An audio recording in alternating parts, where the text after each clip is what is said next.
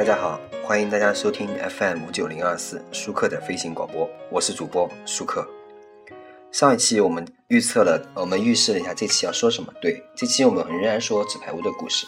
那么纸牌屋呢？因为本期啊说的这个节目呢，是由于我们有个听众 Darren 给我发了一个帖子啊，他给我发了一个链接，然后说，因为我跟他说了，我准备说一说一期纸牌屋，他就给我发了一个帖子啊，看了一下。所以呢，那么我看了以后呢，我觉得很有感触啊。我也觉得很感谢这位听众。那么，呃，《One Netflix》这部电视剧呢，呃，这部纸牌屋电视剧啊，实际上在很大程度上，它受到了这个莎士比亚作品的影响。这一点大家应该都知道啊。事实上呢，在巴尔的摩《太阳报》的一次采访中，凯文·斯派西啊，他说到呢，他说关于这部原创剧集和 Mac Dobson Dobson 的书呢，其精彩程度啊，在于他们都立足于莎士比亚的作品，他直接致致敬的绝对是理查德三世。呃，而凯文·斯派西呢，他本人曾经在伦敦和纽约布鲁克林音乐学院扮演过理查德三世。然后呢，那么可能很多听众啊都没有搞明白这其中所有的联系。那么我们简单的介绍一下啊，Frank 这个 Frank 打破了第四堵墙，也就是演员表明知道观众的存在，模仿了理查德三世。莎士比亚的作品中一些角色打破了第四堵墙，他们对观众说话。这一点中呢，体现在莎士比亚作品中正文旁有作者评论，尤其是莎士比亚和爱古。呃，莎士这个爱古呢是莎士比亚剧作中奥赛罗的反面人物，在很多方面，这一行为会让角色基本上是坏人，会更容易被观众理解和接受。他们言辞滑稽搞笑，与我们产生和谐的关系，让我们觉得彼此是亲密的朋友。但是小心，如果你放下戒备，他们也许会一刀刺死你。呃，或者是在行驶的列车前帮你推下地铁站台。弗兰克和理查德三世以及爱古一样，都是一个讨喜的恶棍。他打破了第四堵墙，不管犯下了怎样的罪责，并实施了怎样的谋杀，都让我们觉得自己身处他的包围圈内，就像是他的同伙一样。这三人还会嘲笑周围的傻瓜们，而我们并不想趟这趟浑水，对吧？就像宝拉 ·C· 布兰克在《华盛顿邮报》中写到那样，我们不禁会认同他的做法，因为不这样做，我们就会与傻子为伍了。克莱尔·安德伍德和麦克白夫人之间一些重要的相似点呢？克莱尔·安德伍德和麦克白夫人一样，过于对于权力的渴望绝不少于他们的丈夫。同样的，克莱尔为了支持丈夫得到了权力的这个提升，也会不择手段。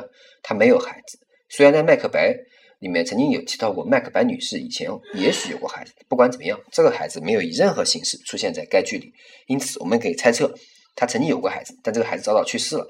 而且我们看到第二集的时候，第五集大概左右吧，克莱尔曾经被采访的时候问他是不是堕胎过。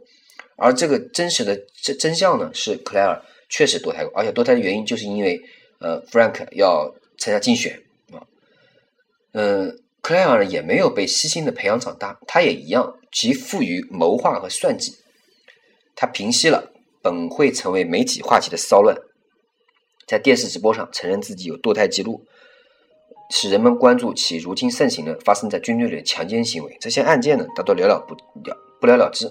我们好奇啊，他们是否会像呃麦克白夫人一样完全崩溃？克莱尔和安德伍的这个婚姻呢，与麦克白夫人之间的婚姻也有一些重要的相似点。除了自己之外，克莱尔和弗兰克唯一在乎的似乎只有彼此。他们似乎确实真的相爱。在我们看来，他们互相扶持，风雨同舟，并不隐瞒彼此的风流韵事。他们一起谋划算计，并有着共同的终极目标——权力。弗兰克对权力的不懈追求与。麦克白非常相似，在一些场合，弗兰克曾经说过，他对权力的渴望胜过金钱，并鄙视重钱轻权之人。这一点非常符合麦克白的特性。还有一点与麦克白相似的是，弗兰克残忍无情，倾向于毁灭一切阻碍他发展的绊脚石。总统与弗兰克有着酷似奥赛罗和爱古之间的友情，在。纸牌屋的剧集中啊，因为总统决定将 Frank 将国务卿这一职位让给他人，Frank 感到非常沮丧，就像是奥古气于奥赛罗不给他升迁，反而晋升了卡西奥一样。虽然 Frank 当面对总统表示微笑，但是他心里却轻视总统。现在看起来，似乎 Frank 扳倒总统也是有可能的，就像艾古对奥赛罗的所作所为一样。贝德罗索死了以后呢，Frank 安德伍德单独奔走教堂，模仿了麦克白。在杀剧《麦克白》中，麦克白看到班科的鬼魂坐在餐桌的椅子上，大受惊吓。班科是麦克白的好友，被其谋谋杀致死。尽管弗兰克并不那么畏惧鬼魂，他他确实在谋杀的这个 Rose 之后呢，与教堂对 Rose 的这个鬼魂说话。观众们并没有看见 Rose，就像麦克白的很多场景一样，班科的鬼魂呢，只有麦克白看得见。我们很难看得见 Frank 对自己残忍行为做出一些忏悔。克莱尔暗暗示总统和克里斯蒂娜的暧昧感情，正如艾古暗示台斯蒂莫娜和卡西奥之间的奸情。克莱尔微妙向第一夫人提出自己不喜欢克里斯蒂娜，因为克里斯蒂娜和自己的前任上司滚床单是一件非常不专业的行为。这些话在第一夫人脑子里植植下一个执念，他认为克里斯蒂娜也许会同自己的夫人上床，啊，也许会会同自己的丈夫上床。艾古也在奥赛罗的脑中种下了相同的观念。艾古和克莱尔知道。曝光一段完整的感情，只需要一些小小的暗示。就像理查德三世只是表面上的历史剧一样，纸牌屋也只是单有政治剧之表。虽然理查屋理查德三世呢，在从专业角度来说是一部历史剧，但并不是只有对历史感兴趣的人才能尽情享受这部剧。最后，剧本更关注的理查德斯三世这个角色，而不是他的罪行。这对纸牌屋也是一样的。一开始我们会犹豫要不要看这部剧，因为我们对美国政治体系的细节并无多大兴趣。然而，这部剧所讲述的远不仅是白宫的日常工作，而更多的是角色和他们之间的互动。当然，主要是 Frank。呃，那么我们说了这么多，我们接着来说《纸牌屋》的好看。《纸牌屋》为什么好看呢？它奠定于这个坚实的这个剧本基础。该剧改编自二十三年前的 BBC 同名呃迷你剧，而后者又改自英国著名政治小说。小说的作者呢，Michael Dobbs。曾任英国保守党总部的副主席，其关于英国国会的系列畅销小说呢，取材于他本人政治生涯。纸牌屋据说还受到了莎士比亚的戏剧《麦克白》、理查德三世的影响。英剧的男主角也声称自己把在莎剧中体会到的情节带入到了纸牌屋主人公的角色揣摩中。总之，从莎剧到小说，到 BBC 迷你剧，到美剧，拥有如此长程的坚实的故故事创编基础，加上优秀的导演和演员，不由此剧不火啊。纸牌屋的主题是权力和野心，恰如麦克白三和理查德三世的这个主题是过度的权力和野心。主人公 Francis Underwood 说：“权力是古老的石头建筑，能屹立数百年。”相比之下呢，金钱看似诱人，力量尚且不够，权力却是对一切资源的操控能力，是无上的权威。什么是过度的权力呢？麦克白受到女巫的诱惑，自负：要是命运将会使我成为君王，那么也许命运会替我加上皇冠，用不着我自己费力。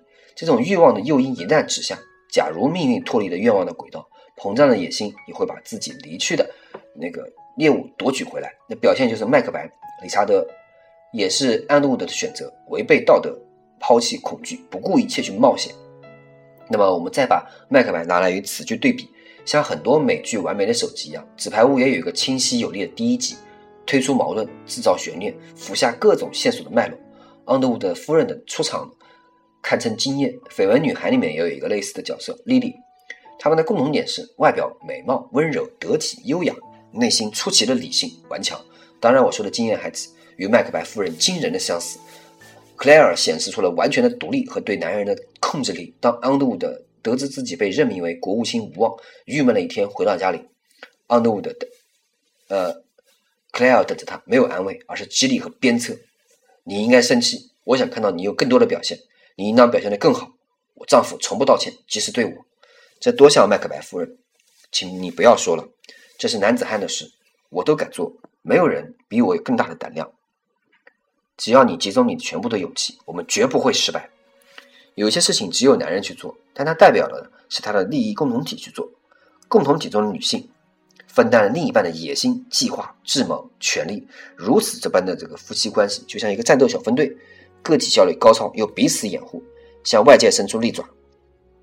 他们之间的爱，像安德伍德所说的，胜于鲨鱼爱鲜血，一种掠食者之间的强强联合之间的爱。每一集都有这样的场景：两个人回到家，趁着一窗夜色喝酒交谈，一支香烟从一个人手上传到另一个人，他们的温情和罗曼蒂克来自于争夺权力之途中的心心相印，对权力的欲望有多强烈，他们的感情纽带都有就有多顽强。安德伍的夫人内心恬淡顿世的一面，远远比不上战斗嗜血的一面，所以他最终从纽约摄影师情人那里回到了华盛顿。杀剧人物争夺权力的手段是什么？谋杀。现代政治掩盖罪行，另有一套舌尖上的勇气——说服。英国联邦党人汉密尔顿曾经说过：“权力越是通过人类情感自然流露出的渠道转到，借助于暴力和可怕的强制方法需要就越少。”通过情感的渠道，也就是说，靠说服别人以获得对别人的操控，操控了他人，不就是拥有社会权利？此剧最精彩的地方，展示了美国政治是一项说服的艺术。国会是立法机构，法案的成立、实施靠陈述、辩论、说服。因此，我们看到安德伍的实施权计谋的主要手段是三寸不烂之舌的功夫，劝说，对被利用者加以威胁，对敌手加以真诚，真诚，对同僚予以利诱，使年轻人激发勇气，在总统面前陈述逻辑和新的主义，以及他在行呢，通过操弄媒体言说，引导政府、党派和大众制造舆论。因此，剧中各式各样的演说、交谈、玩弄比喻、双关、讽喻、逻辑的逆转层出不穷。他最难以完成的一次说服，是面对失去女儿而在敌手的煽动下，把恨意转嫁给他的一对农民夫妇。最终，他还是打消了他的敌意。在第一集、第三集，这里我我不详细说了，大家如果有空去可以去看一下。甚至那个倒霉的屌丝议员罗素也有两次精彩的这个说服情节：一次说服对他怀有敌意的工人，告诉你们一个难以接受的事实，你们只有我了，华盛顿没有人在乎你们；还有一次是说服对他有成见的副总统。这次我得到了机会，要证明别人错了，包括证明你错了，像你当年证明别人错了那样。当劝说走到极端，就有可能是谎言、虚张声势、空头支票。安德伍的这个精于世事、玩世不恭的人对此很清楚。这个角色如同杀剧的人物一样，常常跳出剧中的情境，穿越舞台的第四堵墙，对观众说话，自我表白，冷嘲热讽。他一边讲述父亲死亡的故事，使听众感动，一边告诉观众只不过是谎言，但是对听众有效。只要心眼明亮。性格坚强，获取人心的艺术，真是建树在言辞上的艺术啊！